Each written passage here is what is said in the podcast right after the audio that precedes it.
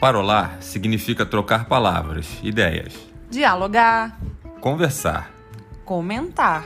fomentar. Tá, mas tem mais coisa aí. O quê? Parolar do nosso lar para o lar de quem nos ouve. Verdade. Dois psicólogos, infinitas ideias e questões, com muitos convidados. Aperta o play aí e bora parolar.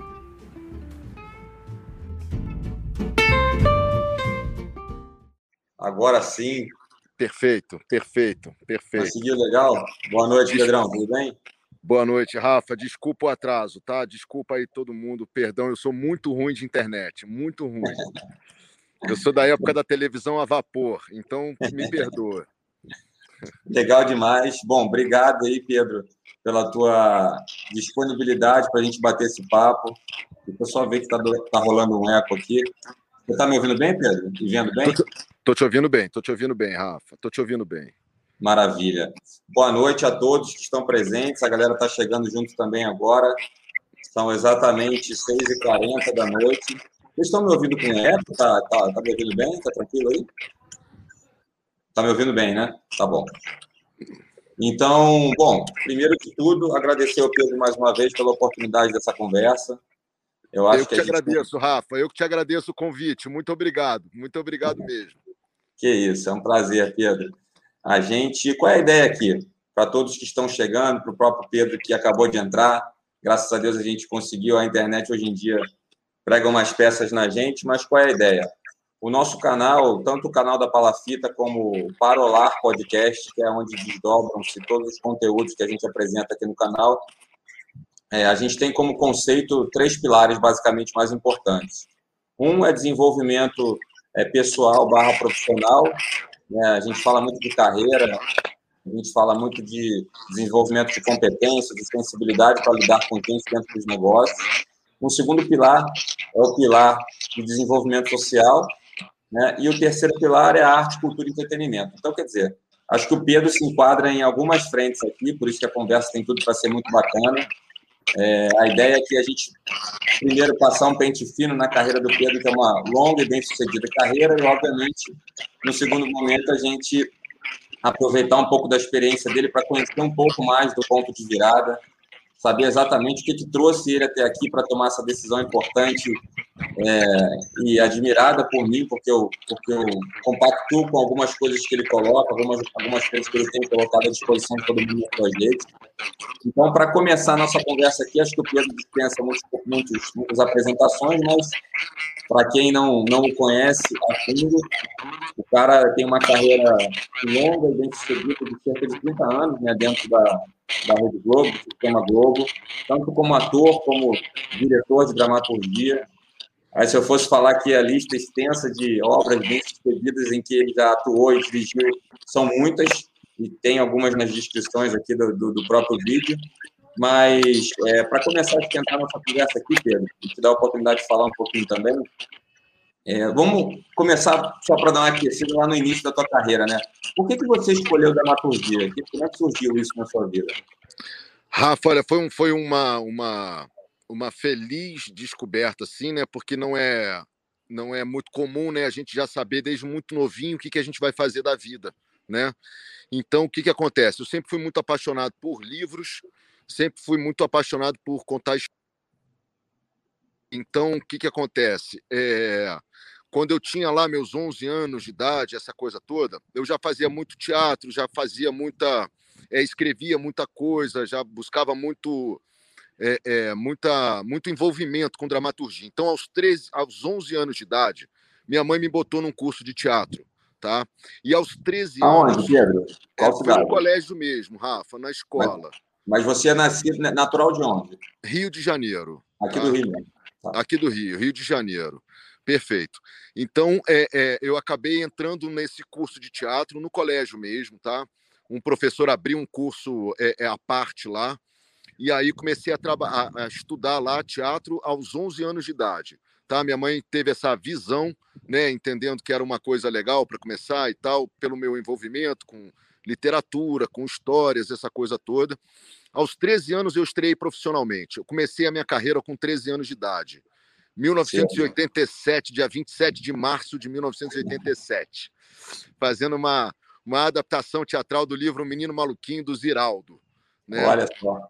Então foi uma, uma, uma, outra feliz coincidência que todos os meus trabalhos, a maioria deles, foram relacionados com literatura.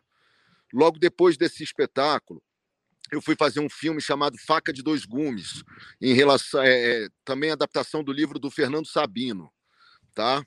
E logo depois, aos 16 anos, mais ou menos, 14, é, 16 anos, eu fui fazer uma minissérie chamada Riacho Doce, do livro do, do José Lins do Rego.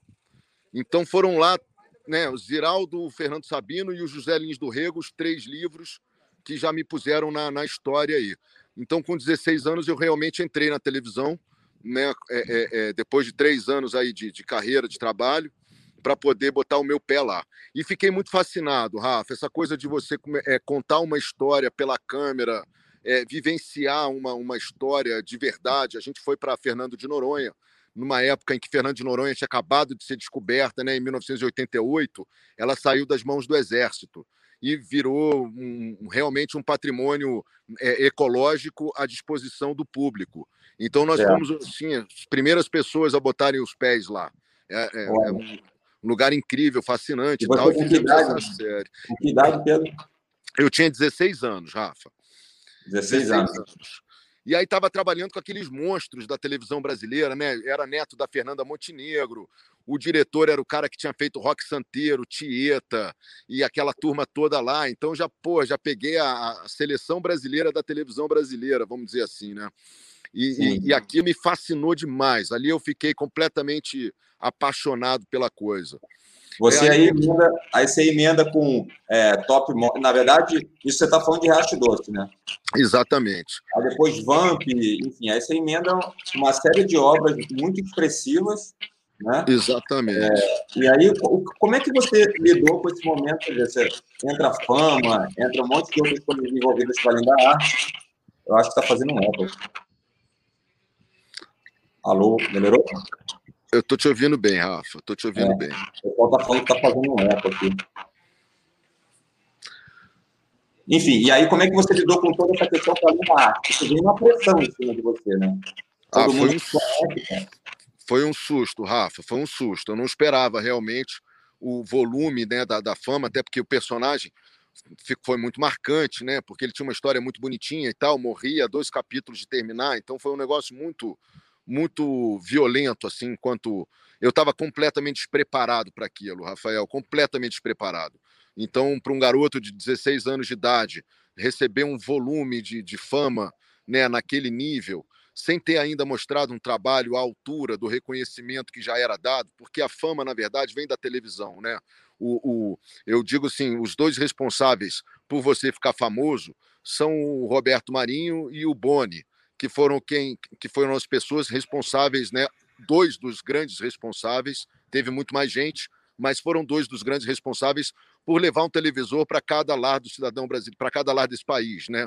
Então, quer dizer, eles são os responsáveis por terem feito a primeira rede nacional de televisão, né? Ou seja, integrando o país inteiro através da televisão, né? Eles foram os cabeças, né? Mas teve muito mais gente, lógico, não, me desculpa aqui, não está falando o nome de todo mundo, mas é muita gente. Então, eles dois é que são os responsáveis por isso, ou seja, você aparecia na televisão, ainda mais naquela época, 1990, você aparecia ali, era um, enfim, era uma fama imediata, né? E isso foi um, foi avassalador para minha cabeça, vamos dizer assim, né? É, é, eu realmente fiquei muito, muito transtornado, né? É, é no bom sentido. Aí Sim. depois veio, veio outras novelas, veio Vamp, Próxima Vítima, Fera Ferida. Aí eu fui fazendo, emendando uma novela atrás da outra. Mas a, o negócio da fama me assustou, Rafa. Me assustou é. mesmo. Você, é. psicologicamente, psicologicamente, como é que você trabalhou isso, Pedro? Você, você não, procurou alternativas que pudessem dar esse suporte ou foi no embalo e lidando aos poucos? Não, não, tinha, não tinha suporte para isso. Eu, não, eu, não, eu não, não fui feliz ao ponto de poder procurar terapia, psicólogo, alguém que me orientasse melhor sobre aquilo. Foi uma das grandes brigas que eu tive depois como diretor lá na Globo, de tentar achar uma forma de dar suporte para as pessoas, porque só nós que, que aparecemos lá na frente da tela é que entendemos o tamanho da pressão que você recebe, né? Muita gente busca isso como uma coisa, ah, pô, eu quero ser famoso e tal, e minha vida vai ser maravilhosa. É legal, Rafa, no primeiro ano. É legal ali nos primeiros seis meses. Depois é você ficar andando pelado na rua o dia inteiro. Não é legal. Sacou? É, é, é certa é... vez, certa vez, você continua me ouvindo, né? Acho, acho que agora o vai sair. Bom, Tô te ouvindo sei. bem. Tô te ouvindo bem. É, certa vez eu ouvi de uma pessoa dizendo que a fama é o lugar onde ninguém te vê. Exatamente. Exatamente. personagem. Né? Você, todo mundo ali é doido para falar com o personagem, todo mundo doido para se relacionar com o personagem. Eu lembro de falar um dia com a minha mãe, falar com ela, pô, é difícil porque as namoradas que eu tenho, na verdade, se apaixonaram pelo personagem, não me conhecem, não sabem quem eu sou, né? Não, não, não me conhecem direito. Então era um negócio meio, meio, você ficava enquanto personalidade meio no vácuo mesmo, né? E aí fui, é, de alguma forma, tentando achar um caminho para isso. Até que um dia me bateu o seguinte, a seguinte questão. Quanto melhor eu, eu ficar no meu trabalho, quanto mais eu me desenvolver no meu trabalho, mais famoso eu vou ficar. E eu não quero é, é isso para mim. Eu quero poder ir na padaria com meus filhos tranquilo, eu quero poder ir na praia numa boa, eu quero poder levar a vida de gente normal, sacou? Então, é, é se tornou aí uma, uma questão que me fez parar para pensar: é isso que eu quero de verdade, né, para minha vida? E, e não foi, tá? Ou seja, comecei a buscar alternativas, Rafa, e aí foi o primeiro ponto de virada, né? Quando eu estava fazendo um espetáculo, viajando é, é, é, pelo Brasil, eu lembro direitinho o dia, foi lá em Brasília. Eu estava fazendo o Capitães da Areia do Jorge Amado, lá em Brasília. Com, com que idade? Isso eu já tinha, Rafa, 18 para 19. Jovem ainda, né? Ainda jovem. Já tinha vivido aí uns, que, uns três anos, mais ou menos, de, de, de televisão, né? Com a, com, a, com a coisa da fama e tal. Mas já tinha sido três anos que já tinham me provado o, o, suficiente de que aquilo eu não me sentia confortável nesse lugar. Admiro muito quem, quem, tem colegas que realmente ficam muito confortáveis, sabem lidar muito bem com isso. E é, é, tem gente que cada um reage de um jeito, né, Rafa? É engraçado depois você cresce e olha distante e você vai vendo a reação de cada um, como é que o, psicológico e, a, e, o emocional das pessoas vai se alterando conforme a fama vai invadindo a sua, a sua sala, né? Vamos dizer assim. Mas aí aos 19 anos eu estava lá em Brasília fazendo esse espetáculo e falei, eu quero dirigir eu quero dirigir. Eu fazia um espetáculo que tinha umas 2 horas e 40. Era um espetáculo lindíssimo. Mas eu, eu com, com 19, 18 anos de idade, achava que faltava alguma coisa que pudesse é, é, ter mais proximidade com a linguagem das, da garotada, da garotada da minha idade, com pessoas de 19, 18, 17 anos, 21, que estavam já assistindo pela televisão e pelo cinema outro tipo de linguagem e que no teatro ainda estava ah, é, é, é, preso a uma linguagem muito clássica, muito moderna, muito clássica, na verdade, muito antiga, é, e que não estava se comunicando. Então foi aí a minha intenção. Eu falei, eu quero fazer um espetáculo que se comunique com essa garotada jovem, com essa turma jovem. Isso foi um pouquinho junto do estouro do Confissões de Adolescente, entendeu? Nossa. Foi logo depois que aconteceu isso. É, então eu comecei a dirigir com 19 anos, fiz o meu primeiro projeto, fiz o meu primeiro espetáculo como diretor, é, é, e logo depois veio Confissões, e aí a gente falou, pô, estamos no caminho certo, né? Estamos no, no, no, no lugar legal, porque realmente é, é, o espetáculo Confissões mostrou a carência de uma garotada de ter alguma coisa que fosse mais harmonizado com a linguagem deles. Corri atrás, fizemos esse primeiro espetáculo e batalhando para caramba, aquela dificuldade toda, sem dinheiro, sem recursos, sem nada é, sempre sem recursos, sempre sem dinheiro. Fizemos depois mais um, mais dois, mais três. Eu fui fazendo, fui dirigindo e fui fazendo. Quando nessa, nessa, chegou... transição, nessa transição para a direção, que tipo de dificuldade você teve? Cara, na verdade, eu não tive. É, é, a dificuldade era mais de produção, de você conseguir. Na verdade, nem era. Na verdade, Rafa, foi um encontro de prazer, certo? Foi aí que eu descobri a, a brincadeira do da gente ir de encontro ao nosso, aos nossos desejos essenciais, a nossa essência. Ali eu descobri uma essência do Pedro que eu não conhecia. Eu não sabia que o Pedro, na verdade, é, é, é, tinha de alguma forma nascido para fazer aquilo. Né? É, É, então foi assim uma descoberta in, interna que isso tem me ajudado muito lá no ponto de virada.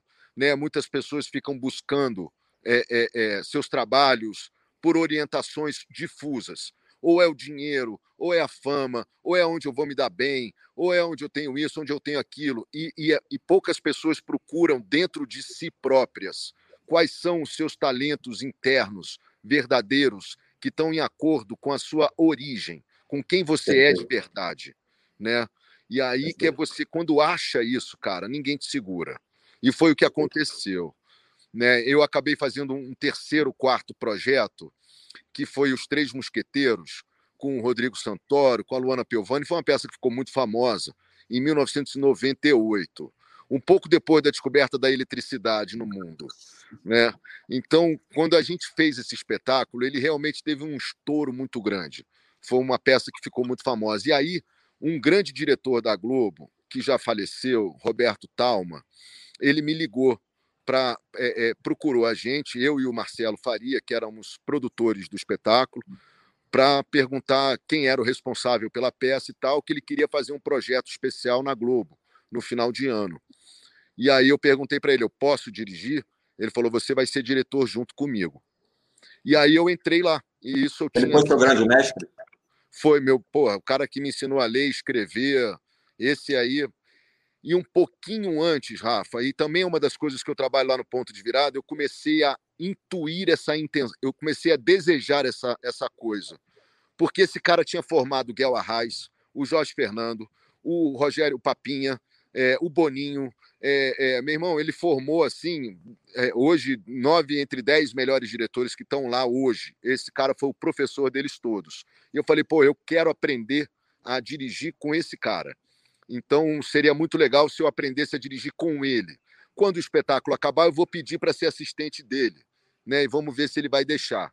E antes que acabasse a peça, ele procurou a gente. E aí rolou esse convite. E aí eu fui lá trabalhar com ele eu tinha 24 para 25 anos de idade, né, entre 98 e 99, na verdade, março de 99, eu entrei lá para dirigir. E ele não me botou como assistente, ele me botou logo como diretor. Então foi um salto assim. Você já... parou de atuar? Aí eu, eu ainda atuei um pouco até mais ou menos 2002. Eu fazia as ah. coisas que eu dirigia lá, como ator. E aí, é, é, mas aí acabou que o que, que acontece? O coração era da direção, o coração era do diretor, não era mais do ator. O ator era só um resquício de um processo que foi importante para poder chegar no outro lugar, que era o lugar do coração. E aí, Rafa, eu larguei mesmo a atuação e eu falei assim: eu preciso aprender a fazer isso. E isso não é fácil. E as minhas referências são muito altas. Né? Pô, eu, são os caras que fizeram é, é, Anos Dourados, Rock Santeiro, aquelas novelas todas que a gente viu, Garoto, os musicais, os programas de humor. Eu falei, eu preciso entender essa mecânica, eu preciso entender como é que é isso. Então eu vou me dedicar de corpo e alma e não vou fazer mais nada da vida. De forma que eu fiquei enfiado lá naquela televisão, Rafa, era 24 horas por dia, literalmente, literalmente. Tinha dias de entrar. Eu lembro de um dia que eu entrei com ele no domingo, e sair na terça-feira às 11 horas da noite, sem tirar 10 minutos para dormir, sem tirar 10 minutos para dormir, preparando um projeto que chamava 100 anos de música. Foi ao ar em 2001, se eu não me engano, 2000. É, enfim, ficamos lá finalizando o programa até terça-feira às 11 horas da noite, quando foi o projeto no ar. Desde domingo, uma hora da tarde. Então, você, falei... acha, você acha que conseguiria fazer diferente? Ou seja, não estou nem dizendo exatamente sobre a Globo em si. Estou falando sobre o mercado profissional de uma maneira geral. Peço desculpa, pessoal, é, eu vou tentar falar pouco, mas as perguntas eu não vou conseguir deixar de fazer. É, quando a gente entra dentro de um sistema, de novo, não estou, mais uma vez, focando exatamente só na Globo, né? no processo, no sistema, no modo operante do mundo naquele momento você também não conseguiria, por mais que você também tivesse envolvido e queria exatamente viver aquela experiência, mas ir contra a correnteza também seria impossível, né? Você não conseguiria ter uma rotina diferente e conseguir ter o mesmo sucesso. Né? De jeito nenhum, Rafa. Eu acho que assim, depende das suas referências. Depende do padrão que você quer ter como profissional. Se você quer ter um padrão alto, mesmo, se você quer ter se você quer também se tornar é, uma referência, ou se você quer chegar perto das suas referências, ou se você quer chegar num lugar é, é, realmente é, é, diferente, né? não você tá ali no meio da, da, da galera toda, na média, na média, mas você está acima da média nas, su, nas suas realizações, você realmente precisa ter um, um, um, uma intenção maior, né? Você precisa ter um, uma, um desenvolvimento maior, uma rotina diferente. Não tem como você chegar lá e fazer aquela rotina padrão e depois você é, é, é você achar que você vai para um lugar diferenciado enquanto entrega de, de trabalho, entrega de resultado. Isso não existe. Isso não existe. Você pode até ser o cara mais genial do mundo. Tem um livro que fala sobre, sobre isso, chama-se Garra, de uma Ângela alguma coisa. Você já deve ter olhado, provavelmente. É, que ela faz uma pesquisa muito rica falando sobre o sucesso das pessoas e como é que a gente se destaca em qualquer área que a gente faça, né? E, e aquela brincadeira de ser 95, 90% de suor e 10% de talento, né, ou uma coisa parecida com isso, é verdade pura. É verdade pura. Não tem como você se destacar na área que você tiver, qualquer área, qualquer área, se você não buscar mais do que o, o, o, o programado, do Sim, que você não se dedicar mais. Tem um autor muito conhecido chamado Malcolm Gladwell, ele escreveu um livro chamado Outlier. Ele prova em várias áreas diferentes, assim como você está dizendo, seja na arte, no esporte, no, no executivo, que quem deu mais certo foi quem trabalhou mais. E eu lembro uhum. muito da, da, história do Oscar, jogador de basquete. Ele brinca com isso. Ele fala, porra, eu treino três horas a mais que todo mundo, eu me dedico, todos os dias, eu me dedico muito mais do que as outras pessoas, e quando eu acerto no jogo, falam que eu tenho a mão santa. Porra, minha mão não é santa, cara, eu trabalho mais que todo mundo. Claro. O, o, Mike Tyson tem uma história parecida também, que ele fala: Eu não sou o cara que mais acerta a cesta, eu sou o cara que mais tentou. Né? Então, Michael eu, Jordan. É, o Michael Jordan, isso aí, o Michael Jordan. Quando eu, como eu mais tentei, eu mais acertei, né? Mais acerta quem mais tenta. Depois eu fui reparando isso na carreira dos meus colegas, as pessoas que estavam ali na minha faixa etária, há 25 anos, 26 anos. E, e por que que alguns tiveram um destaque absolutamente é, diferenciado? Né, chegando até a fazer trabalhos fora, pessoas que se tornaram respeitadíssimas na nossa área, e, e outros tão talentosos quanto, ou às vezes até mais, ficaram pelo meio do caminho, ficaram numa média. Esses caras realmente se esforçaram mais que todo mundo. Era bonito de ver, Rafa, porque assim, eu dirigi quase toda a minha geração de atores, se não toda. É, e eu fui vendo a dedicação de cada um, e o diferencial dessa dedicação foi dando o, o, patamar da carreira que a pessoa queria ter e dos lugares em que essa pessoa conseguiu chegar. Né? Então depois o nego fica, pô, mas aquele cara, pô, mas ele, como é que ele conseguiu, como é que ele chegou, como é que ele foi, por que é isso, porque é mais bonito, porque não sei o quê, porque fez isso, porque fez aquilo, não.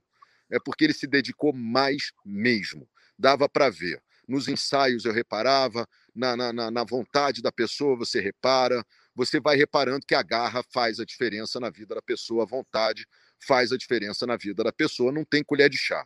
Quem quiser Sim. realmente estar tá destacado, vai ter que se dedicar mais. Não tem como. Um grande um, um, diretor, na realidade, ele é um grande líder, né? Porque ele está ali com o nome de um barco onde tem diversos tipos de profissionais, cada um com seu papel, interagindo, se complementando. É, além da questão técnica, propriamente dita, da dramaturgia, que você já vinha desenvolvendo seu trabalho como ator, então, de certa maneira, você veio se desenvolvendo nesse aspecto, que aspectos de líder, de repente, você olhou e falou assim, cara, isso aqui eu preciso me desenvolver. Quer dizer, você, você trouxe essa narrativa, mas é, trabalhar a gestão de pessoas foi difícil, teve alguém que deu mais trabalho, você teve que compor isso, além do técnico da atuação? Cara, foi uma escola de liderança. A maior escola de todas foi a da liderança, com certeza. Você tem que liderar pessoa, é, até 300 pessoas ali, ao vivo, num correr de dia em que a gente tinha que realizar missões dificílimas, é, é, em questão de 11 horas, né, não tinha como escapar. Né, você pega 300 pessoas e naquelas 11 horas você tem que dar conta de tudo que nós tínhamos que fazer com um resultado é, de, de, excelência né, para ser entregue, para exibir no ar dali dois, três dias. Isso aí foi o. Como é que você toca essa galera sem você deixar todo mundo ansioso, sem você deixar todo mundo tenso, sem você deixar as pessoas é, é, perdidas, orientando de forma clara, é, é, incentivando e ao mesmo tempo cobrando, sendo rígido e amoroso ao mesmo tempo. Cara, esse foi o grande ensinamento. Essa que foi a grande escola. A pessoa que mais deu trabalho fui eu. Porque até eu pegar a, a, a manha e o entendimento de uma liderança ideal, né? É, é, é, e, e modéstia à parte, é uma das coisas que as pessoas mais é, é, entendiam como positivas no meu trabalho, né? Era a liderança, a forma de liderar a equipe. É, é, foi, foi dureza, cara, foi dureza. Por quê? Num primeiro estágio, você está tenso, você está nervoso. Você ali com 25 anos de idade, pegando uma turma grande, que entre, entre tantas pessoas, muitos muito mais experientes do que você, com tempo de, de ofício maior do que você tem de vida, né? Você já fica num, num lugar de insegurança. A insegurança é a pior coisa que tem para um líder. É a pior coisa, porque você sai do tom, você desafina, né? Ou você vai ser amoroso demais e vai deixar de fazer o que você tem que fazer, ou você vai ser tenso demais e vai acabar causando tensão em toda a sua equipe. Então, o que, que acontece? É, funciona exatamente como a nossa relação perante o universo. O universo ele trabalha é, é, de acordo com o que você sente, não de acordo com o que você pensa de acordo com a sua vibração de energia, o universo trabalha a teu favor, ou você está desafinado do universo e ele vai ficar te dando bambuzada na vida até você se ajeitar. Na liderança é a mesma coisa. A, a equipe sente o que você sente. Nós todos trabalhamos como seres humanos, embora a gente ainda não tenha esse entendimento claro, com, com nós trabalhamos com frequências de vibração. Então, Rafa, é mais do que o que eu estou falando com você e o que você está falando comigo. É mais a nossa frequência de vibração que vai nos harmonizando. É mais o que nós estamos sentindo que vai nos pondo no mesmo lugar, no mesmo tom, numa mesma harmonia.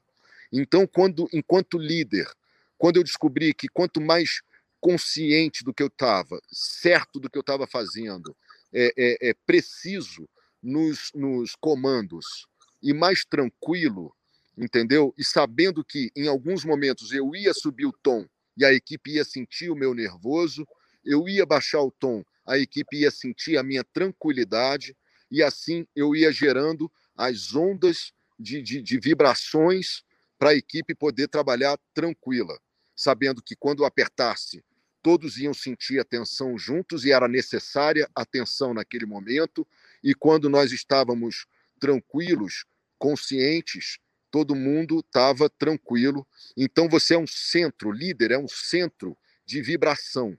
Ele vibra algo que todo mundo sente, porque a gente é assim. Quando você encontrar uma pessoa na rua que você não conhece, você vai conhecer essa pessoa, você vai sentir a vibração dela, mesmo que você não tenha essa consciência. Alguma coisa vai te bater, ou de bom, ou de ruim, ou de, enfim, estranho, ou de legal, ou de misterioso alguma coisa vai te bater. Essa consciência que a gente tem, que, que você fala assim, eu estou sentindo a vibração dessa pessoa. Aí você abre a sua percepção para outro tipo de relação. Não é que a pessoa te passou uma energia ruim, ou uma energia boa, ou algo legal, ou algo esquisito. É a vibração daquela pessoa que você captou. Né? A gente capta mais ou menos 7 metros de distância um campo de energia de uma pessoa. Então, a 7 metros de distância, você já está captando a energia daquela pessoa. Conforme for a sua, você influencia ou é influenciado. Então, enquanto líder, eu chegava com uma. Depois de um tempo de aprender muito sobre isso, eu já chegava impondo uma frequência em que botava todo mundo num estado de atenção amorosa, atenção com prazer, é, é, vontade de fazer, sabendo que a pessoa ia ser determinada, precisa nos comandos e que a coisa ia andar muito bem e que todos sairiam de lá realizando um bom trabalho. Então todo mundo sairia satisfeito. Então isso aí era era, era como eu me sentia para poder passar isso para as pessoas. Conforme eu me sentia, as pessoas captavam. Se eu tinha um problema em casa, por exemplo, estava muito tenso, nervoso, eram dias mais difíceis, porque você tem que se ajeitar a sua frequência, ajeitar ela, harmonizar ela, para você não repassar isso para os outros. Né? Porque claro. tem gente que não consegue fazer isso. Então, teve uma briga em casa, conjugal, sei lá qual, ou está com problema financeiro, entra para uma equipe e sai largando o dedo em cima dele sem nem descobrir por quê.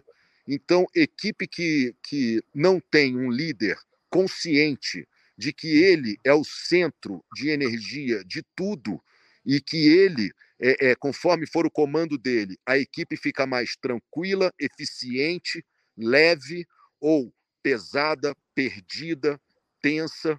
Assim funciona, Rafa, com no, o nosso corpo biológico. Nossa mente, ela é o líder do nosso corpo biológico. Conforme você sente medo, suas células todas param de trabalhar, elas não são tão eficientes. Por isso que eu fico louco com a, com a forma como hoje a, a, televisão passa a mensagem de algo tão é, dramático e difícil de passar como a doença que estamos aí vivendo, porque conforme você passa aquilo e causa medo nas pessoas, as pessoas perdem o seu potencial de defesa dos seus sistemas imunológicos. Olha que loucura. Porque Não. o líder, a mente, está com medo. As células e os seus órgãos trabalham diferente. O líder tem que ter confiança, tranquilidade e, e, e enfim, ele tem que ter é, é, assertividade, confiança, certeza do que está fazendo, tranquilidade, saber que vai ter horas que ele vai ter que subir o tom, saber que tem horas que ele tem que descer o tom. Isso é a liderança. E humanizar também, né? é... humanizar, porque, porque é, tem muita gente que o medo paralisa, a própria, o próprio distanciamento estabelecido entre a liderança e o time é, dificulta essa humanização do líder. E é um ser humano normal, você sofre angústias, incertezas, medos também. É, a equipe tem que ver que você tem amor por eles. Tem que sentir esse amor seu por eles. Não tem como. Mesmo quando você está cobrando, mesmo quando você está exigindo, eles têm que ter a plena noção de que você tem um puta amor por essas pessoas. Assim como nós, quando comandamos o nosso corpo. Se não, é, é, é, se eles não sentem isso, fica é, é o que você falou, é, é, tem que ser humano.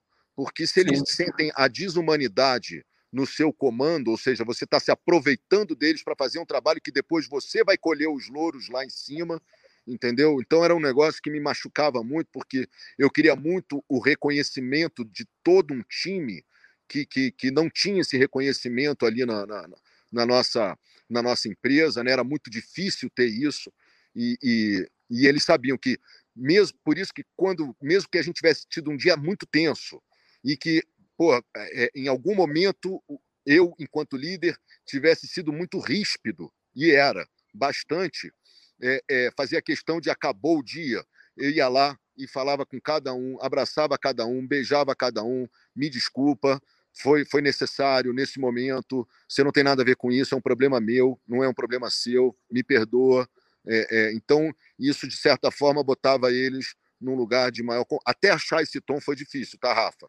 Isso não foi assim da noite para o dia. Levou aí pelo menos uns 10, 12 anos para treinar e você chegar nesse lugar em que você é, é, se torna humano, mais assertivo na, na realização do negócio. Criou-se uma relação de amor muito grande. A Sim. minha despedida agora da última equipe que estava programada para fazer a novela comigo, que eu ia fazer, e, e eu reuni eles todos para me despedir, foi muito triste, assim, a, a forma como todos nós sentimos essa despedida né, por conta justamente disso. A, a, chegamos num lugar de humanidade e de amor que, que é, é, foi assim, virou um, uma coisa completamente à parte de tudo que nós enxergávamos no nosso entorno, dentro daquela indústria. Mas isso ratifica exatamente a tua sensibilidade como ser humano, o que em nada tira o teu brilho como profissional pragmático de resultados, cumpridor de metas também. Então, quer dizer, acho que as pessoas normalmente, uma coisa que me incomoda no mundo, elas são excludentes, elas são uma coisa ou outra. E eu sempre digo que a gente pode ser uma coisa e outra. Então, você pode ser um cara pragmático, é, meta, indicador, resultado, audiência, no seu caso. Então, assim, e ao mesmo tempo sensível, humano, né? É, olhar as entrevistas de comportamento. É, a produtividade lá era muito cobrada. A gente, a gente é, trabalhava muito, porque tinha que fechar os planos, tinha que fechar as coisas, qualidade, você tinha que fechar aquilo tudo muito rápido e com alto nível de qualidade, qualidade internacional, né? E, e, e ainda tinha cobrança de audiência, que já era uma cobrança aí posterior, mas a, a, a, o trabalho da linha de fábrica era produzir rápido e muito bem. E, e, então era a cobrança, a pressão era muito grande, muito grande mesmo. É, concordo plenamente com o que você falou. Não há exclusão nenhuma, pelo contrário. Ser amoroso e humano só qualifica você enquanto líder e, e, e te ajuda a ser mais objetivo e eficiente. Perfeito. Inclusive, aí... quando você tem que ser duro, o teu liderado entende que você não está sendo porque é pessoal, porque é necessário, porque ele sabe que você é sensível também. Exatamente. É, é, e eles rendem mais porque sabem que você está fazendo o que você está fazendo com muito amor, com muita paixão por eles e pelo trabalho. Então eles se apaixonam também por você e pelo trabalho. Então é uma relação que vira quase uma coisa familiar. Você vira quase um pai para todo mundo. Eu acredito Entendeu? que seja possível também, porque tem muita gente, e eu respeito, que diz que trabalho é uma coisa e né? sensibilidade é outra. Eu acho que tudo é misturado, nós somos seres humanos complexos, é, que integramos vários, várias facetas, vários papéis que a gente cumpre. Assim como eu também não acredito que essa coisa, eu sou uma pessoa em casa e sou outra pessoa no trabalho. Não, você é a mesma identidade que carrega várias é, características, que consegue se adaptar a todas elas. Agora, deixa eu te perguntar uma coisa, entrando agora no, um pouco mais no teu momento atual. Assim. Em que momento dessa jornada toda que a gente vem falando nessa conversa, você começou? Não é que você executou, porque executou foi agora, mas é que você começou a identificar que você precisava de um novo ponto de virada na sua porque pontos de virada são vários, né? mas esse exatamente da tua saída da Globo, como é que você decidiu isso? Porque eu tenho certeza que muitas pessoas olharam para você e falaram, cara, que isso? Como assim? Como você vai fazer isso? Mas você já sabia no teu coração que você vinha desenvolvendo essa, essa decisão há um tempo, né? Exatamente, Rafa. Foi há sete anos atrás. Sete anos. Em 2013, é, eu comecei a, a parar para pensar sobre isso, seriamente. Em 2013, 2014, eu comecei a falar. É, é, o que, que acontece? É, eu amo o, o, trabalho, tá? Eu amava o trabalho, amo até hoje, claro. Tá no set, tá com, tá com equipe envolvida, tá criando e tá realizando projetos audiovisuais. Amo fazer isso mesmo, de paixão. Porém, existe uma indústria por trás, existe um corpo de executivos em cima de você, existe uma liderança acima de você. E quando você não se apaixona mais pela liderança, tá? não a liderança dos projetos, que na verdade eu só tive líderes que foram mestres, professores maravilhosos, é, é, e tive a sorte de ter os melhores caras me coordenando, mas a liderança que estava acima da minha liderança, as lideranças executivas, as lideranças de comando mesmo da empresa, foram se alterando com o tempo. E foram é, é, é, e é uma, uma, uma coisa que, que eu acho que é uma doença do mundo atual, você pegar líderes para tocar é, é, projetos que eles realmente não têm vivência sobre a, a questão. Por exemplo, Rafa, eu vou ser dono de uma oficina mecânica eu vou arrebentar a oficina mecânica, eu não entendo nada de oficina mecânica.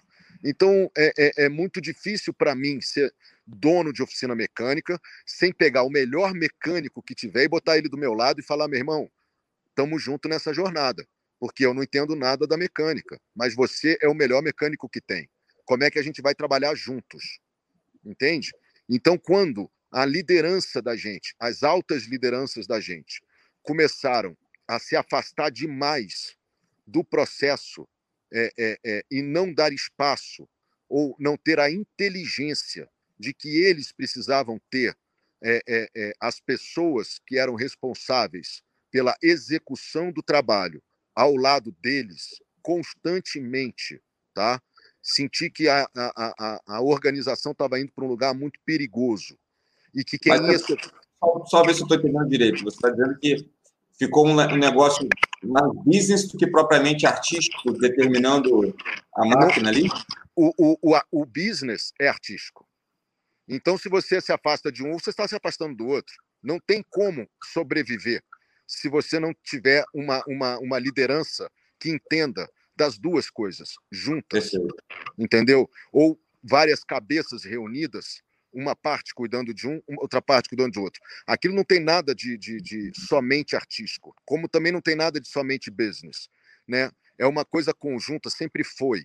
Não se tornou a segunda maior televisão do mundo é, é por conta de só artístico. Pelo contrário, o vice-presidente da empresa, que foi o cara que transformou aquela empresa que estava lá no Jardim Botânico na segunda maior emissora do mundo, era redator, era diretor e era um baita é, entendedor do business, né?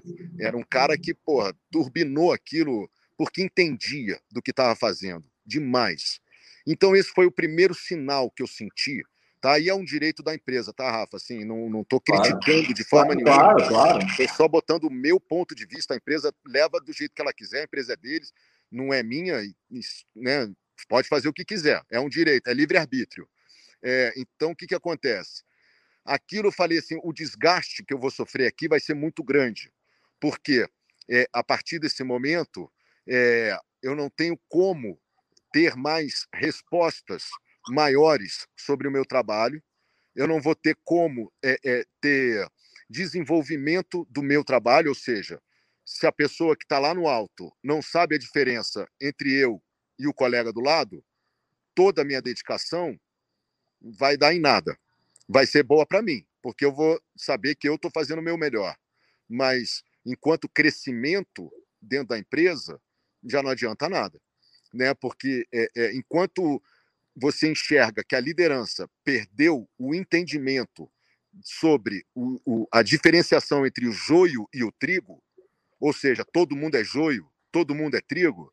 Você virou aí, um número, tá? É, eu falei, cara, não vai valer, porque eu não, não, não, não nasci para trabalhar num ambiente assim, entendeu? Por conta justamente dessa dedicação absolutamente anormal que eu, que eu tinha no trabalho. Era anormal, todo mundo sabe disso, é uma fama que eu tinha lá dentro de trabalhar muito mais do que, do que era esperado que um profissional da minha categoria trabalhasse. Né? E não recomendo também esse excesso, faz mal para a saúde. E além, aí bateu o negócio da saúde da família. Eu falei, bom, eu estou me dedicando como um animal, como um jumento, para uma empresa que hoje já não tem mais esse interesse em quem se dedica mais, quem se dedica menos, quem está mais quem é mais talentoso, quem não é, quem é mais de ponta e quem não é. Não existe mais essa, essa ou não existia, né, naquela época, pelo menos, essa, esse enxergar. Então, eu falei, eu estou me dedicando aqui realmente para ser mais um. Aí eu não consigo trabalhar normal, sendo mais um. E, e vou dedicar minha vida para. Vai gerar muita frustração, vai me fazer muito mal. Começou a gerar muita frustração, começou a me fazer muito mal muita você dedicação. Um passo, qual passo adiante você vê em sua carreira ali dentro? Como, desculpa, Rafa. Não... Naquele momento, dizer, você tinha passos a seguir em termos de carreira dentro da empresa, porque você falou, não vai adiantar muito me dedicar mais. É. Você entregava algum horizonte que você desejava mais? Ah, tinha ainda, Rafa. Tinha, tinha, tinha a, a, direção artística naquele momento, que eu ainda não tinha atingido, e tinha é, é, o que, que eu entendia também, depois que houve mudanças executivas na empresa, os diretores artísticos morriam na direção artística. Né? Ficavam depois 20 anos, 30 anos como diretores artísticos, eles não tinham para onde ir mais. Então era só repetir o trabalho. É, muda o nome do, do, ator, muda o nome da história e, e, e, e, você vai fazer mais do mesmo. Então isso também foi, foi um acúmulo de coisas. Então, saúde e dedicação para resultados frustrantes. É, é, um entendimento de que, no seu direito, a empresa mudou o seu, o, a sua forma de, de, de administração. Tá? E, e, e, e o entendimento de que nós, como diretores artísticos, teríamos um teto, que bateríamos ali e que dali nós não sairíamos mais. Então, é, é, fui acumulando isso, falei, eu não quero passar minha vida fazendo a mesma coisa o tempo todo, e ficar aqui é, lamentando né, o direito que a empresa tem de trabalhar do jeito que quiser. Se eu estou insatisfeito, eu que saia. Não é, é, é, não quero mudar a empresa. A empresa está lá e tem o direito de fazer o que ela quiser. Vai, vai pegar o ônus e o bônus das decisões que tomar. Eu vou pagar o ônus e o bônus da decisão que eu tomar. A responsabilidade Perfeito. da minha vida é minha, da empresa é da empresa. Entendendo esse distanciamento, eu comecei a falar: está na hora de eu buscar os meus novos caminhos, está na hora de eu buscar é, é, as minhas outras oportunidades de vida. E aí começou a abrir um, um, uma série de possibilidades na minha cabeça, que mesmo trabalhando lá dentro, eu ainda fiz filme, teatro, então eu tinha uma abertura de mercado. Né, por... Dona Flor, né? Dona Flor e seus dois maridos. Dona Flor e seus dois maridos, o Fala Sério Mãe, que foi o filme que, que explodiu aí, que, que, que, que deu muito certo, é, é, os trabalhos no teatro, é, enfim, eu tinha uma, uma, um, um, pé lá fora, vamos dizer assim, né, que eu mantinha né, é, é, é, por conta lá da, da, enfim, desse trabalho.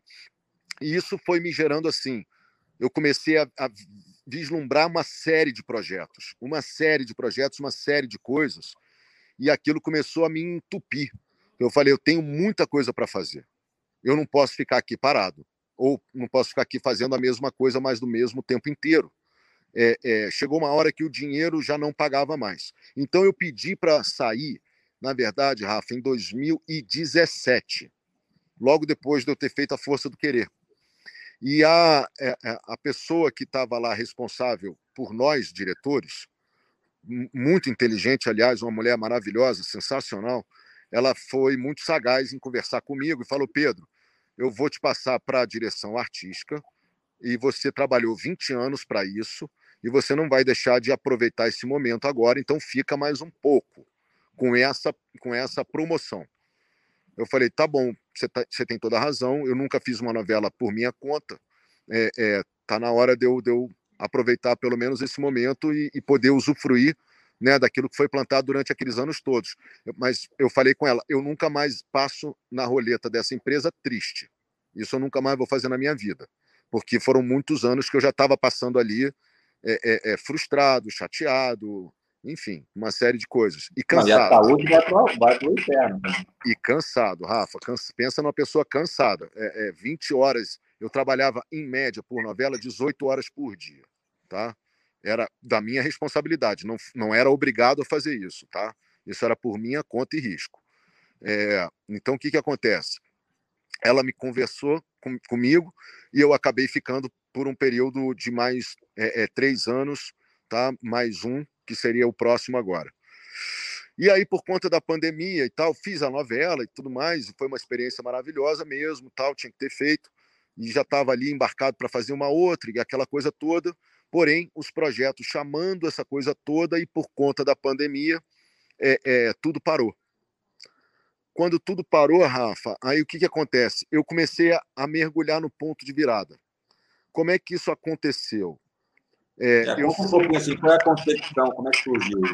Eu sou, um apaixonado, eu sou um apaixonado por desenvolvimento pessoal. Tá? Eu sou um apaixonado por transformação pessoal, desenvolvimento pessoal. Eu sempre estudei muito isso por muitos e muitos e muitos anos. Esses estudos foram me ajudando a, a, a, a, a me fazer subir na vida mesmo, a me fazer ter é, é, é, saltos qualitativos na vida em todas as áreas. Né? Esses estudos foram a minha base, né? o que eu tinha ali para me, me, me cercear. E durante a pandemia, eu aproveitei para, pô, agora que estou parado, eu vou mergulhar nesses estudos de cabeça, porque eu adoro, eu sou apaixonado. E aí me bateu o negócio.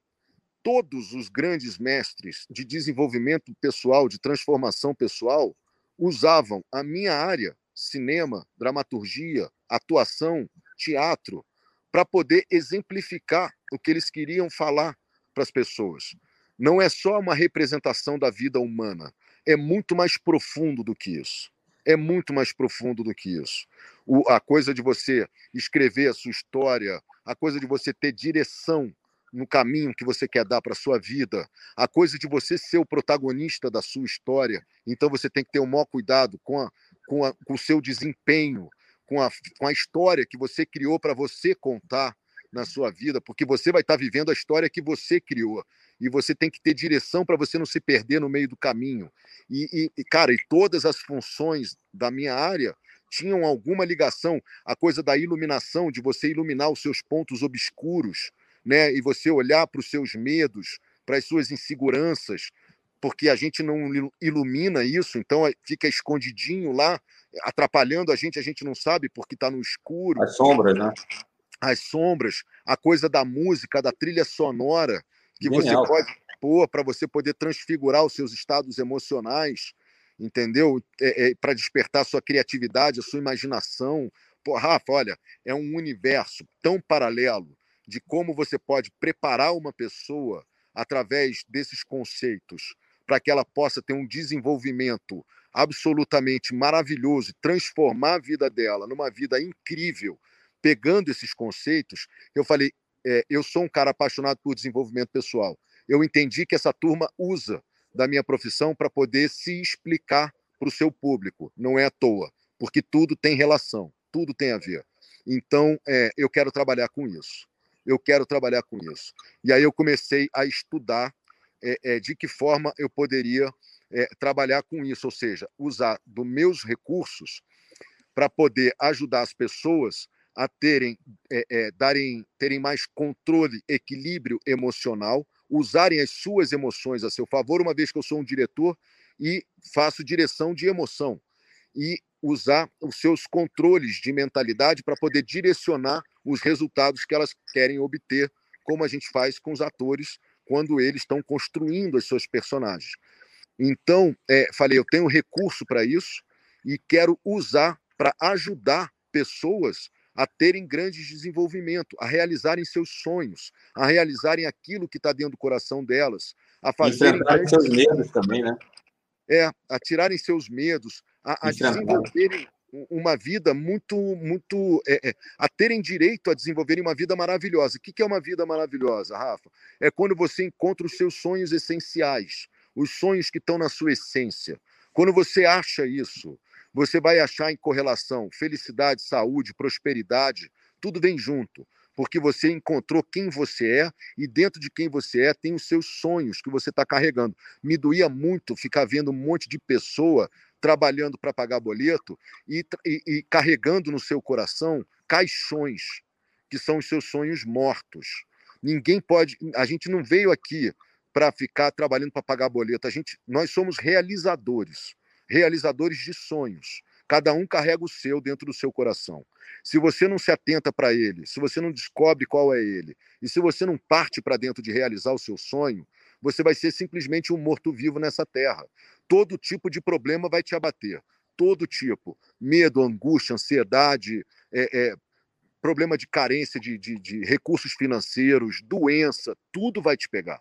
Tudo, porque você está carregando um caixão dentro do seu coração. Você não foi lá descobriu quem você é, descobriu teu, teu sonho essencial, teu desejo essencial, que vem em acordo com as suas necessidades, e a partir daí você foi fazer da sua vida um desdobramento de, de circunstâncias, porra, ex, excepcionais. Eu falei, eu preciso ajudar essas pessoas a tirarem desses caixões que estão dentro do coração dessas pessoas os seus sonhos, entendeu? E descobrirem que elas têm potencial ilimitado dentro delas. Ilimitado. Por que você acha, por que, você acha que as pessoas têm tanto medo de mergulharem isso eu, como psicólogo, até teria algumas inferências, mas eu queria saber a sua opinião. Por que, que as pessoas, quando é, têm medo de tocar em suas feridas, em suas sombras? Rafa, porque, é, é, na verdade, o que, que acontece? O ser humano tem naturalmente, você sabe melhor do que eu, uma resistência a sentir dor ao mesmo tempo que ele tem uma grande capacidade de aguentar e suportar a dor. Né? É, é um paradoxo. É, se eu falar para você assim, Rafa, eu vou, sei lá, eu vou te dar uma paulada e você vai sentir uma dor no ombro. Você vai falar, pô, Pedro, não faz isso não. Vai machucar e vai me doer. Eu vou falar, tá bom, então não vou fazer não. Mas se você eu falar assim, Rafa, é, vamos dizer que você estivesse numa situação é, é, de sofrimento, de dificuldade, de, de grana, sei lá de quê Eu vou falar por que, que você está suportando essa dor tanto tempo e não dá uma virada na história da sua vida e não corre atrás de mudar a circunstância que você está vivendo, porque você tem capacidade de suportar a dor. Ela é inerente ao, ao nível de amor próprio que você sente por você. A capacidade da pessoa estar tá enfiada num relacionamento que não é bom, a capacidade da pessoa de estar tá vivendo em circunstâncias financeiras que não são boas, a capacidade da pessoa de suportar um trabalho que não lhe faz bem, que não tem a ver com o seu desejo, com o seu sonho, a capacidade que a pessoa tem de, de ficar sem trabalho, né, é, é, por muito tempo, achando que o mundo não vai lhe dar um trabalho, então ela é uma sofredora nessa terra. São dores que, que os seres humanos estão acostumando a suportar porque estão em acordo com o nível baixo de amor que elas sentem por elas. Quando você fala assim, eu me respeito, eu me amo, e eu não vou suportar viver nessas condições que eu vivo, eu vou dar um jeito. Eu vou dar um jeito. Quem quer dar um jeito, quem não quer dar uma desculpa. Ah, o mundo está assim, o mundo está assado, a crise está isso. O, a, enfim, a pandemia é um problema sério, né? Não, não vou negar de jeito nenhum. É um problema sério, é um problema sério. Mas eu já pesquisando na internet, conheço uma infinidade de pessoas que aproveitaram a pandemia para poder virar suas vidas e descobrir coisas fantásticas que estão fazendo hoje, ganhando muito dinheiro, muito bem, obrigado. Não é um. O nego fala, o mundo inteiro está em crise. Não, não é o mundo inteiro. Isso é uma forma limitada de você enxergar o mundo. Tem muita gente que está ruim, muita gente. Tem muita gente com problemas muito sérios, muito graves. Mas tem muita gente que vai muito bem, obrigado. E não são só os bilionários que a gente conhece, não. Gente simples como eu e como você. Gente Sim. que está muito bem, muito bem mesmo. Eu, eu, costumo, eu costumo falar, Pedro, de, de, acordo com o que você está dizendo, que é, é, as angústias, os medos, muitas sombras que a gente tem, na maior parte das vezes esmagadoras, na realidade, são relacionadas a passado e a futuro. Ou seja, a gente traz traumas, traz cicatrizes, e muitas vezes as nossas angústias, ansiedades e medos são, são relacionados a, a termos do receio que isso possa repetir no futuro. Então a gente deixa de estar presente. Ou seja, se eu, tenho, se eu tenho medo de entrar numa floresta à noite, chovendo, eu não tenho medo do nada. Eu tenho medo de alguma coisa que eu já conheço de um jacaré, de um buraco, de uma cerca elétrica, de alguma coisa. Eu não tenho como falar para você, Pedro, eu tenho medo de entrar na floresta porque eu estou com medo do nada. Eu tenho medo de que algo aconteça no futuro relacionado ao passado que eu já conheço. É. Então, todo esse trabalho é, é, é, é conseguir focar justamente no tempo presente. Exatamente. O medo, Rafa, na verdade, é, ele vem também pela, pela sua desconexão com a sua essência. Quando você está distante de quem você é de verdade, você, óbvio, está com medo, porque você está sem aquele estofo da segurança, de saber quem você é, de saber o que você quer e de saber o que você é, é, almeja para a sua vida. Então, é como se você, você exemplificou muito bem, como se você estivesse andando por uma floresta escura e você está com medo de uma série de coisas que você pode encontrar nessa floresta, que são medos é, de coisas que você conhece, exatamente como você postou. Porém, a pessoa só está andando na floresta escura à noite porque ela está desconectada de quem ela é de verdade, de qual é a essência dela, de quem ela é, é, é, é, é de verdadeiramente, essencialmente. Quando você encontra com você mesmo, essencialmente, ou seja, quando você descobre quem você é, o que você gosta, quais são as suas paixões, o que você tem dentro de você, o que te emociona de uma forma positiva por você ser quem você é, a partir daí você ganha é, força o suficiente para encarar qualquer tipo de medo que você tenha. É por isso que uma empresa, uma pessoa larga uma empresa com salário de três dígitos para correr atrás de, de, um projeto, a princípio, é, é, é enfim, é, é, é filosófico, filosófico, conceitual. Conceitual, exatamente. Por quê? Porque você não tem medo. Você sabe que aquilo faz parte da sua essência. Você faz parte que aquilo é, que aquilo é você. E se aquilo é você, uma hora ou outra, aquilo vai frutificar em coisas que vão te trazer benefícios, que não é só o dinheiro mesmo. É, é, é não está relacionado ao dinheiro, está relacionado à sua função na Terra. Todos nós temos uma função, todos nós temos algo que só nós podemos fazer nessa vida. E se a gente descobre o que é isso e parte para dentro, não há mais medo, não há angústia, não há nada. Você vai até dar uma tremidinha na perna, mas você vai, vai, vai ganhar força para partir para dentro, que você vai falar. o, propósito, o, o, propósito se torna mais forte. O propósito é mais forte, é o porquê, exatamente. É o porquê te emociona. Você fala, eu sou essa pessoa, eu tenho esse recurso, eu posso fazer isso, e isso é a minha vida, isso está em acordo com a minha essência, isso está em acordo com quem eu sou de verdade. Então, a partir desse momento, eu, eu posso enfrentar os meus medos, eu posso partir para dentro dos meus medos. Caso contrário, é, é, eu não consigo. O que, que acontece? A referência das pessoas sobre quem elas são vem de fora, não vem de dentro. Vem do mundo que que que está lá, eh, as pessoas desempregadas, sofrendo, o mundo é difícil, a empresa, o que, que ela acha de mim, o colega, o que, que ele acha de mim, a, a, a, as pessoas em volta, o que, que elas acham de mim.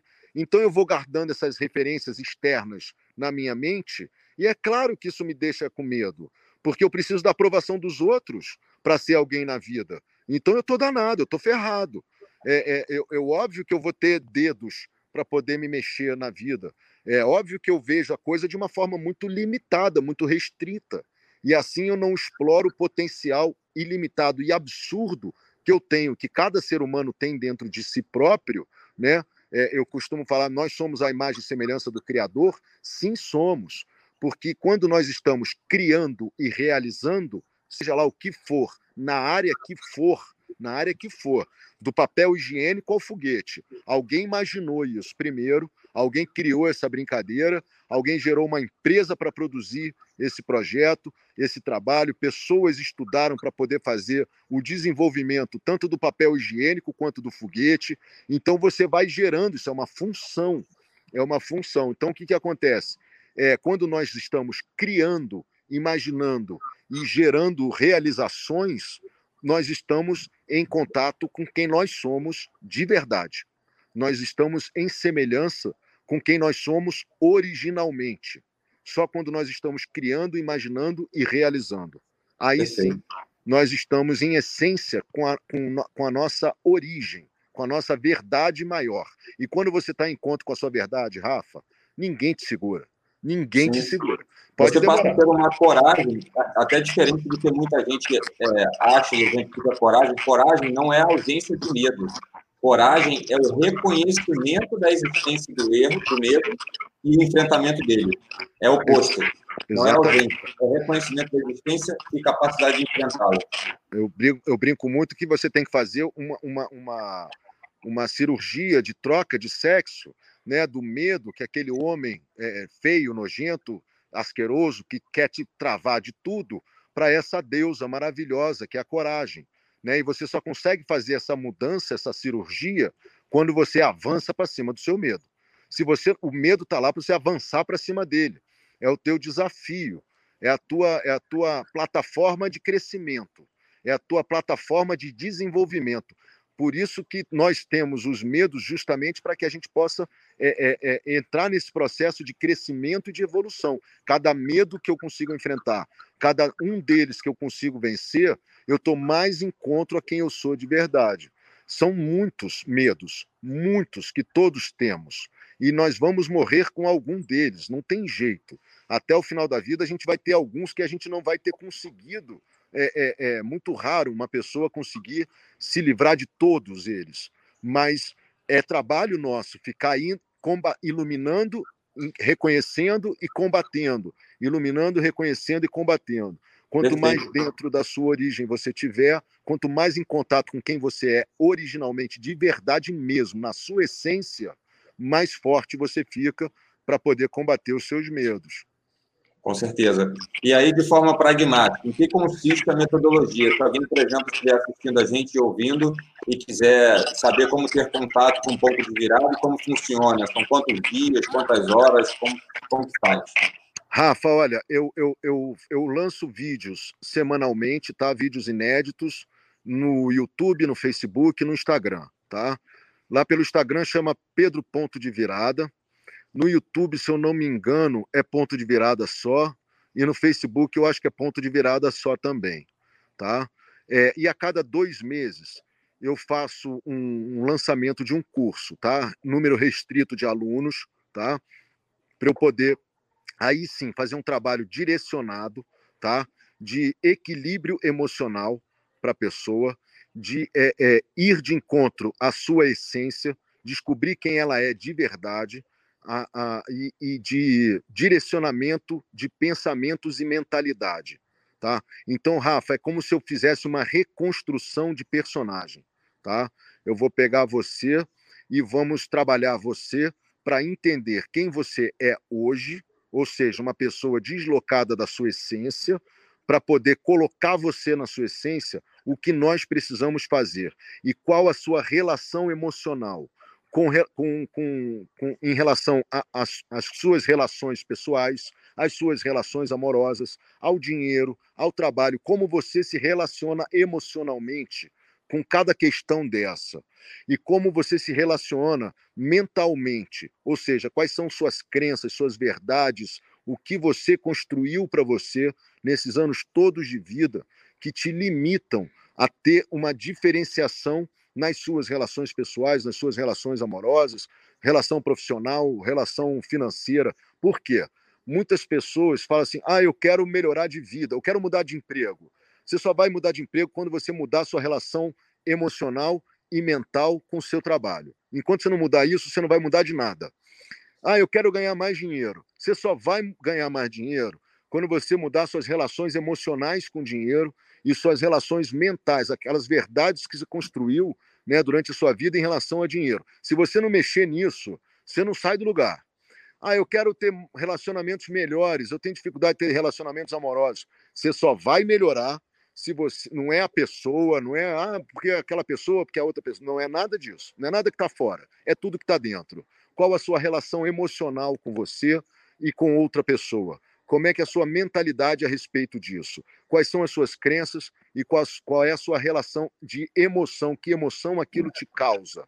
Né? Se está causando uma, uma emoção desta forma, nós temos que transfigurar a tua emoção, trabalhar ela para que você crie uma nova emoção, uma emoção diferente, uma relação sentimental e emocional diferente com a área da sua vida que você quer mexer.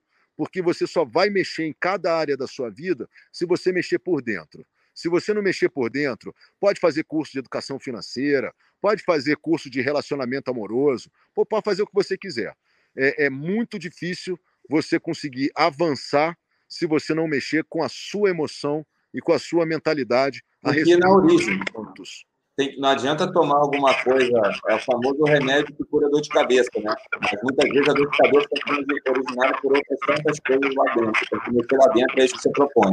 Exatamente. Você pegar as suas quatro potências de força, que é a sua força de energia, ou alma, como quiser chamar, a sua força mental, intelectual, a sua força emocional e a sua força física.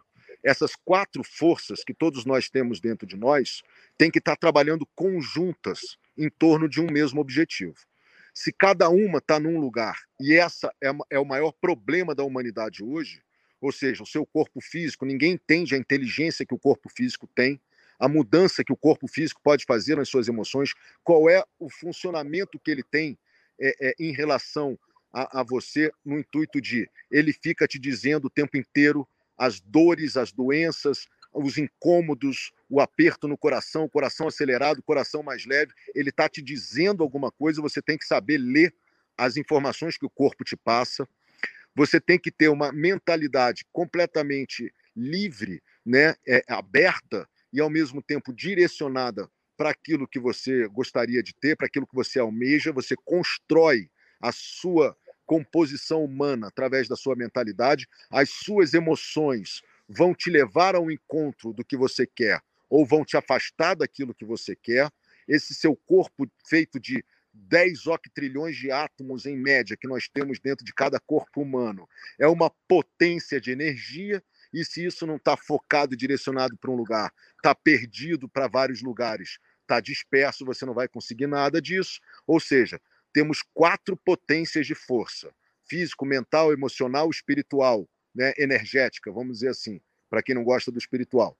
É, essas quatro forças são como uma orquestra que você tem que afiná-las. Elas têm que estar tá tocando a mesma música. Elas têm que estar tá centradas no mesmo objetivo. Elas têm que as quatro estar tá trabalhando juntas a seu favor. Se a mente está num lugar, o corpo está no outro, a força energética, espiritual está num outro lugar e as emoções estão num quarto lugar completamente diferente, você não, você vai ficar que essa confusão que tem dentro de cada um de nós é o que causa a confusão da vida de todo mundo. A pessoa fica confusa, não consegue realizar os seus objetivos, não consegue crescer, sofre demais por conta daquilo, tem medo por conta daquilo outro, tem angústia, tem ansiedade, é, é, não consegue se desenvolver profissionalmente, não consegue evoluir como ser humano, não consegue evoluir nas suas relações, não consegue evoluir financeiramente, não consegue nada, porque dentro dela reina a confusão dessas quatro forças, está cada uma te puxando para um lugar diferente.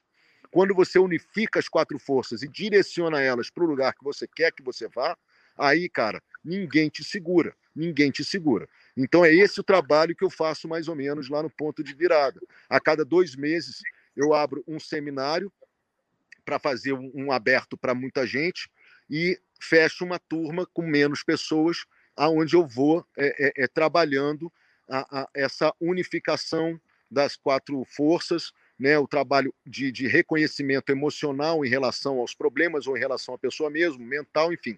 Você vai trabalhando no ser completo, que é a energia, a alma, a mente, o corpo, as emoções. E aí, quando você pega o conjunto todo e põe o conjunto para trabalhar a, a favor, a teu favor e não contra você, aí, cara, ninguém te segura. E os exemplos que eu tenho tido lá são é, é, embora a gente está iniciando, tá, Rafa? É um projeto que começou dia 9 de setembro do ano passado. É, então, nós ainda estamos é, engatinhando para o que eu quero fazer de verdade, tá? Eu ainda tô, me considero um neném nessa história, mas já tivemos resultados assim muito legais. Eu estou vendo uma porção de gente comentando aqui que já participou do curso, vários comentários interessantes. Inclusive, eu tenho certeza que a gente, com calma, depois vai conversar mais vezes, é, pode juntar forças em algumas situações, enfim, colaborar de alguma maneira. E, cara, eu sei que você está aí de uma maneira mais. É, tentou dar uma ajuda para a gente e saiu, acho que até de casa, para falar no celular aí para a gente. Então, não vamos tomar muito mais do seu tempo. É, cara, eu estou na pousada em Minas Gerais, Rafa. Ah, é? Estou na pousada Roda Viva, fazer até o comercial aqui, em Carranca, Minas Gerais. E aí Qual que eu estou na luta pelo Wi-Fi aqui. Qual cidade? É, Carrancas, em Minas Carrancas. Gerais. Fica uma hora de Tiradentes. Oh, que delícia, cara. Que é maravilha. É. A Paula, a Paula é de, de Abre Campo, uma cidade menor. Então, mas a família dela mora toda em Uberlândia, a gente passa por aí várias vezes, a gente gosta muito dele. Que bom, que bom. Cara, espetacular, Pedrão. Te agradeço, cara, imensamente. Foi até. Eu já tinha uma expectativa muito boa para a conversa, mas excedeu a expectativa. Você é um cara realmente diferenciado demais. É, suas ideias, a forma como você é, elabora o seu pensamento, quer dizer, também, né? Com tantos anos de estrada na sua área, ajuda bastante a você conseguir fazer com que a gente entenda o que você está dizendo. Realmente, as suas palavras conseguem ser bastante profundas. Essa metodologia que você tem, ela é bastante interessante. Para quem não conhece, pesquisar mais no Facebook, ele deu aí, o próprio Instagram também, é, o site. Fiquem super à vontade. Contem com a gente também, Pedro. Divulgação de alguma questão, seus vídeos. Eu tenho repostado alguns, inclusive, no nosso Instagram da, da Palafita. É, cara, muito agradecido pelo seu tempo. Uma troca muito valiosa. Tenho certeza que esse vídeo vai rodar bastante aí, porque a galera vai se interessar pelo que você está dizendo. Eu te agradeço muito mesmo a oportunidade. Rafa, eu que te agradeço o convite. É muito bom poder trocar com alguém, viu? Ainda mais alguém que tem conhecimento, alguém que tem uma história bacana também, próxima né, da nossa. É muito legal poder trocar, muito legal poder conversar. E, e de alguma forma esse bate-papo é, espero que tenha também interessado aí a, as pessoas que estão acompanhando. Eu não estou conseguindo ler os comentários. É, depois você vê com calma. Depois eu vejo. E eu, eu é. espero que tenha, tenha sido útil né, para as pessoas. Espero que tenha ajudado de alguma forma. É, é, muito obrigado por você ter aberto esse espaço para a gente bater esse papo. Muito obrigado pelo convite. Mais uma vez eu peço desculpas pelo atraso, tá? Nada. Foi uma responsabilidade minha aqui, dificuldade com a internet mesmo. Minha dificuldade, a internet está ótima, eu que não sou bom nisso, mas muito obrigado de qualquer forma, mesmo te agradeço, tá? Não. E estou aberto aí para o que você precisar. é, é, é, enfim, estou à sua disposição e às suas ordens. Te agradeço demais, Rafa. Foi muito legal poder conversar com você. De coração. Que isso, cara. Os, os, os, caminhos não juntaram a gente a todos. A gente foi se conhecer pela internet e depois, para quem não sabe, a gente descobriu que a gente é literalmente vizinho mesmo, né? prédio com prédio, aqui no Rio de Janeiro. Então foi muito louco isso. Então isso não é à toa, não. É energia também. Perfeito, Rafa. A gente se atraiu. Pois é, cara. Muito bom, muito bom, Pedrão. Brigadaço, cara. Bom descanso aí. E depois eu vou fazer alguns vídeos aqui da conversa e te mando também com calma. Obrigado, Rafa. Fica com Deus. Um beijo na Paula. Muito obrigado, viu? Um abração, meu irmão. Fica com Deus aí. Até mais, até mais.